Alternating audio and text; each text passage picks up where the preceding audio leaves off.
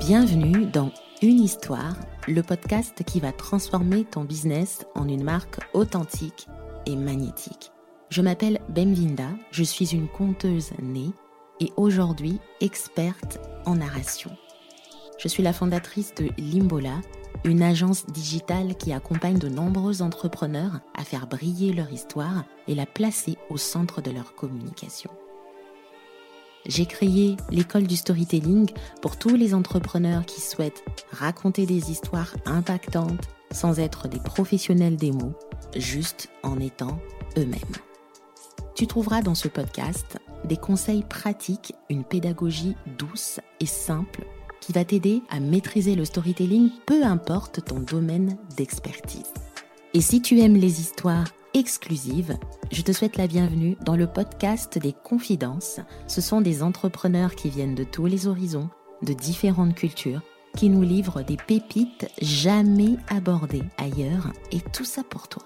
Alors je t'invite à t'abonner et me laisser 5 étoiles sur ta plateforme d'écoute préférée. C'est l'heure de t'asseoir, te détendre et d'appuyer sur play.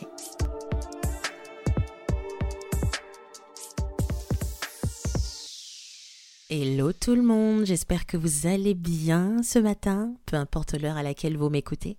De mon côté, ça va super bien, comme un charme. Oui, parce que je suis très contente de vous retrouver et d'aborder ce sujet. Il me passionne énormément. Mais avant de commencer, j'aimerais faire un petit coucou à Sabera, qui m'a laissé un avis sur Apple Podcast. Je n'arrive pas encore à lire des avis sur Spotify, mais sur Apple, je sais les voir. Un des podcasts que j'attends le plus, court et efficace. J'adore. À chaque épisode, je me sens emportée exactement à l'image de mon âme qui s'envole au loin. Merci pour ces moments. Merci à toi, Sabera. Si ce podcast continue à prendre de l'ampleur, eh ben c'est grâce à toi.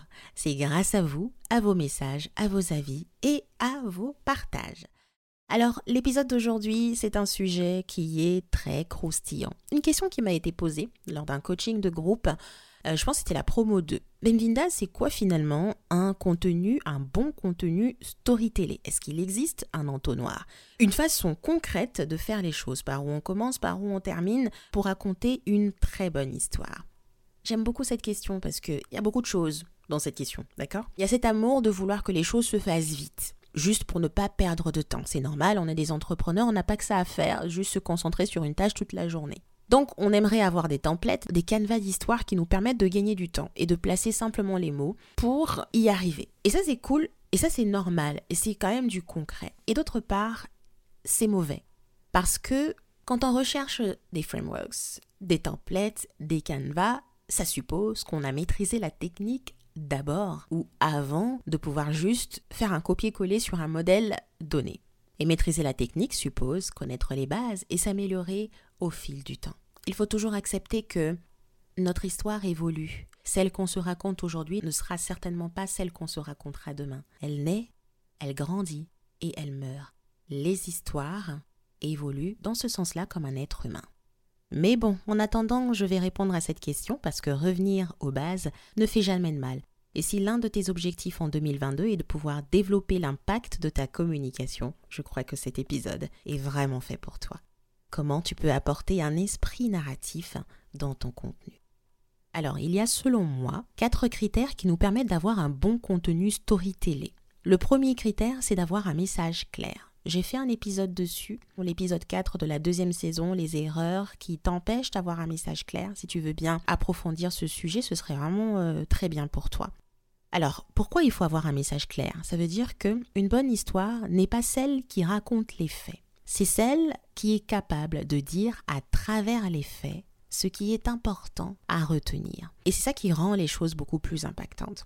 Ça ne sert à rien de dire fin d'année 2021, parce qu'on est toujours au tout début, hein, on est en janvier. Et même là, en janvier, je vois encore des personnes qui font des bilans de l'année 2021. Et pendant toute cette période, je vois, voilà, j'ai fait ci, j'ai acheté un chien, j'ai euh, construit une maison, euh, je suis passé en société, etc.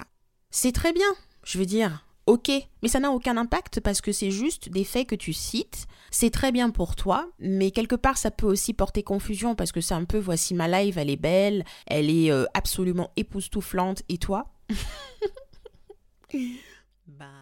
Le plus important, c'est de vraiment montrer en quoi l'effet que tu cites, par exemple, en quoi le fait que tu sois passé en société est important pour nous. Ok?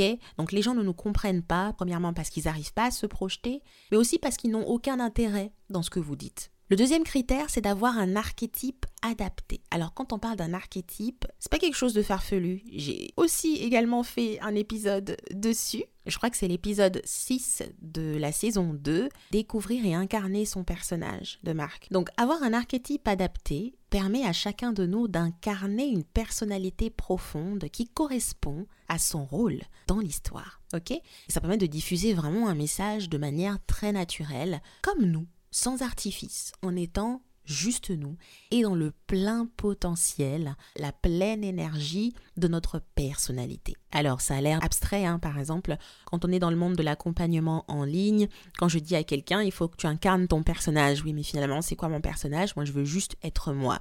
Alors oui, mais tu es quelqu'un, certes, mais tu as une personnalité qui est profonde. Par exemple, avec ton contenu, tu as tendance à booster, tu as tendance à montrer aux gens que c'est possible de faire certaines choses, que avoir cette vie, c'est très bien et que tu peux l'atteindre et je suis là pour t'aider à l'atteindre. En fait, tu as hum, toujours un réflexe de fédérer, un réflexe d'insuffler une vision, de montrer l'avenir, de faire en sorte que les gens se disent qu'ils ne peuvent pas se contenter de peu, qu'ils doivent aller de l'avant. Ça, c'est un leadership incarné par la Et c'est un personnage. On a tous quelqu'un comme ça dans un film, une série où on a envie de tout faire pour elle. En fait, on a envie de tout faire pour elle parce que sa vision, sa façon de se projeter dans l'avenir, elle est tellement forte qu'on a envie de faire partie du mouvement. C'est ce qu'on appelle un archétype. Donc, c'est pas des trucs qui sont farfelus. Alors, comment cet archétype justement va s'imprégner, va infuser dans ton contenu pour qu'il soit mais vraiment fidèle à ton personnage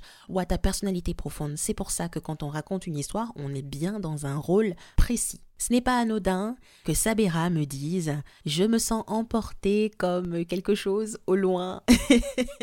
c'est parce que j'incarne mon archétype de amante ou aimante. Les deux passent aussi. On peut parler aussi de l'amoureuse. La personne qui est toujours profondément en train de chercher une expérience romantique, lyrique, qui donne envie de rêver, qui crée un cocon, qui crée une ambiance enveloppante. Ok? C'est ma façon de faire, c'est mon rôle et ça rend mes histoires, ma façon de vous parler, de m'adresser à vous, impactante.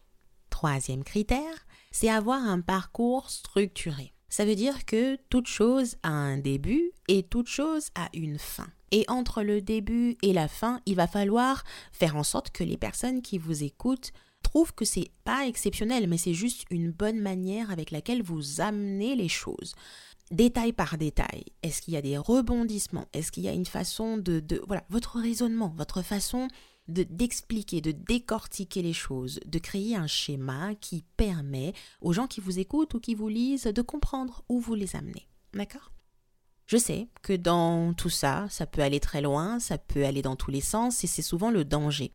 Et toute chose n'est pas bonne à dire, il faut apprendre à sélectionner l'essentiel.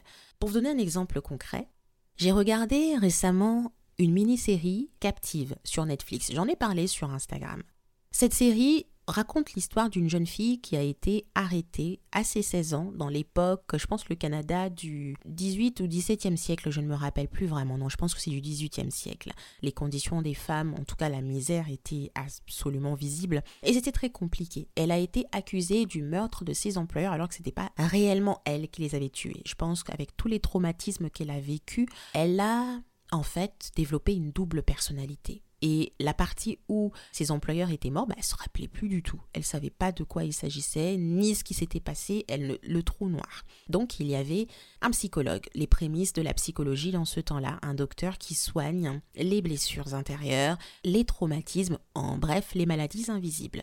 Tout au long de cette histoire, la maîtresse de la narration, c'était Grace, la personne qui était enfermée, parce que avec son histoire, elle emmenait petit à petit le récit jusqu'à quand elle a immigré au Canada et jusqu'à ce qu'elle se retrouve dans la maison de ses employeurs. Et à la fin, les choses ont commencé à partir un peu en cacahuète. Ça veut dire que je ne comprenais pas pourquoi elle a commencé à haïr la personne qui l'a employée et comment le personnage de Nancy, la gouvernante, devenait odieuse. Et j'avais même l'impression qu'elle était bipolaire. Mais en fait, elle n'était pas bipolaire. C'est juste que dans l'histoire, ils ont fait en sorte de ne pas citer ce détail-là parce que ce n'était pas le plus important. On voulait rester focus sur les événements qui sont passés, c'est-à-dire sur le personnage principal. Alors oui, moi j'avais envie d'en savoir un peu plus. J'avais envie qu'on aille dans le détail de bah qu'est-ce qui fait en fait qu'elle soit directement jalouse. Je comprenais pas qu'est-ce qui se passait.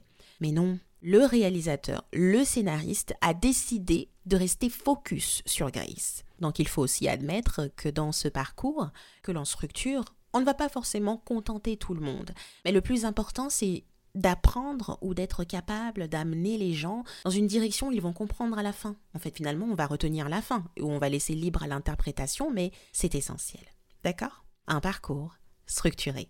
Le quatrième point, c'est une conclusion impactante. En fait, c'est très bien hein, d'expliquer les faits, de dire concrètement ce que ça m'apporte, c'est très bien de jouer son rôle, d'incarner son rôle ou son archétype, et c'est très bien de pouvoir structurer le discours de manière à retenir l'attention, à faire en sorte que les gens comprennent vraiment point par point comment vous les amenez, mais c'est encore mieux lorsqu'à la fin ils retiennent quelque chose. Quelque chose de simple, quelque chose pas forcément happy ou pas forcément sad, ok? Donc quand j'ai fait mon bilan 2021, euh, j'ai dit qu'en fait les histoires n'avaient pas toujours euh, besoin d'avoir une heureuse fin. C'est faux.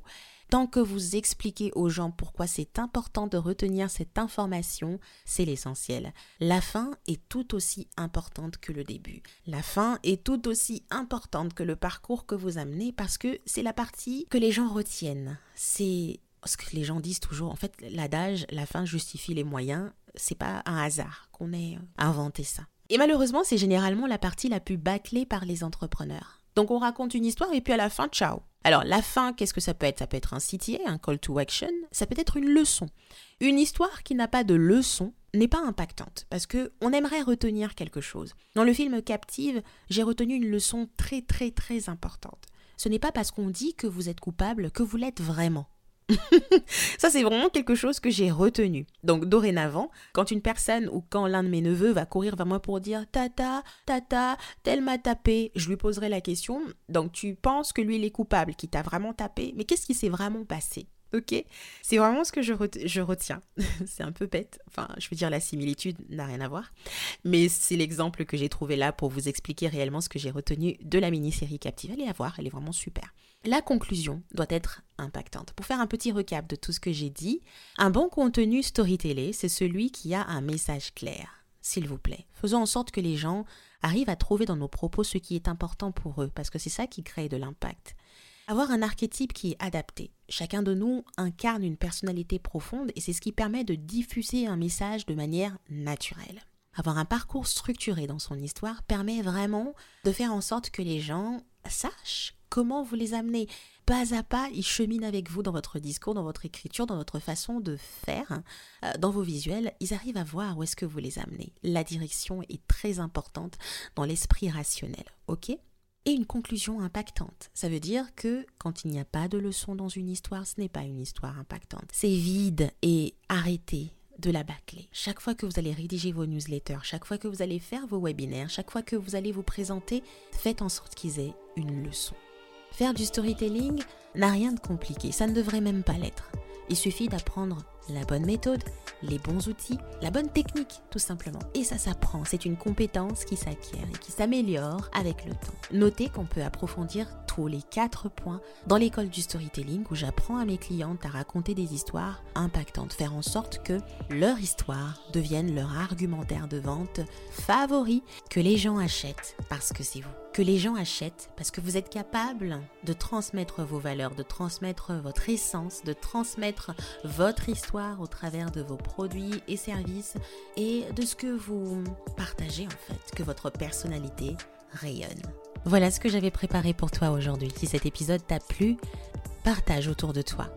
Pour encourager le podcast, tu peux te rendre sur ta plateforme d'écoute préférée et me laisser un avis un petit commentaire sincère ou encore une note qui permettra de booster le podcast et de permettre à d'autres personnes de découvrir et de mieux raconter leur histoire. À bientôt!